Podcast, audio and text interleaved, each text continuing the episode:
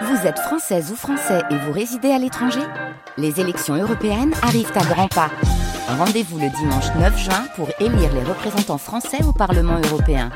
Ou le samedi 8 juin si vous résidez sur le continent américain ou dans les Caraïbes. Bon vote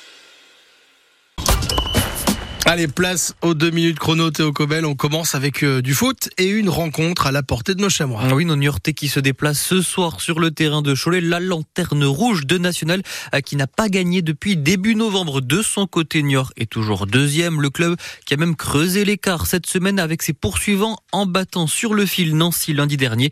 Les chamois qui enchaînent donc les matchs cette semaine, mais ça n'inquiète pas le coach Philippe Inchberger. On est habitué. Le seul problème, c'est de switcher euh, ce qu'on a fait lundi et repartir sur autre chose euh, à Cholet, sur un terrain synthétique, contre une équipe qui aujourd'hui euh, occupe la dernière place. Il en faut un, il faut bien 18e, aujourd'hui c'est eux. Et voilà, nous, c'est euh, dans notre tête, si on est capable de basculer un peu de la belle soirée de lundi à, jouer une équipe mal classée qui va défendre ses chances euh, comme on dit.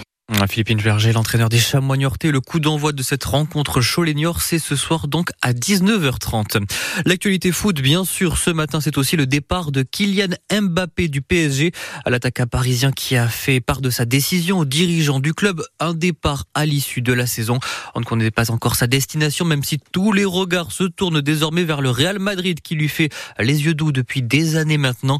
Cela faisait sept ans que Kylian Mbappé évolue avec Paris. Est d'ailleurs le meilleur buteur de l'histoire histoire de ce club.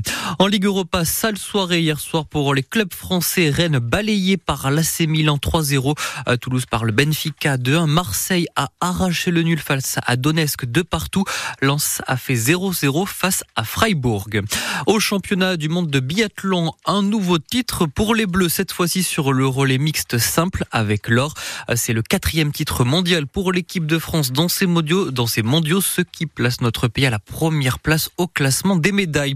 Et puis là, on y a cru jusqu'au bout. La France éliminée en demi-finale des championnats du monde de water polo. Euh, les Bleus battus 16 à 17 par la Croatie. Ils vont maintenant tenter d'aller décrocher la médaille de bronze qui serait la première médaille française dans l'histoire du water polo.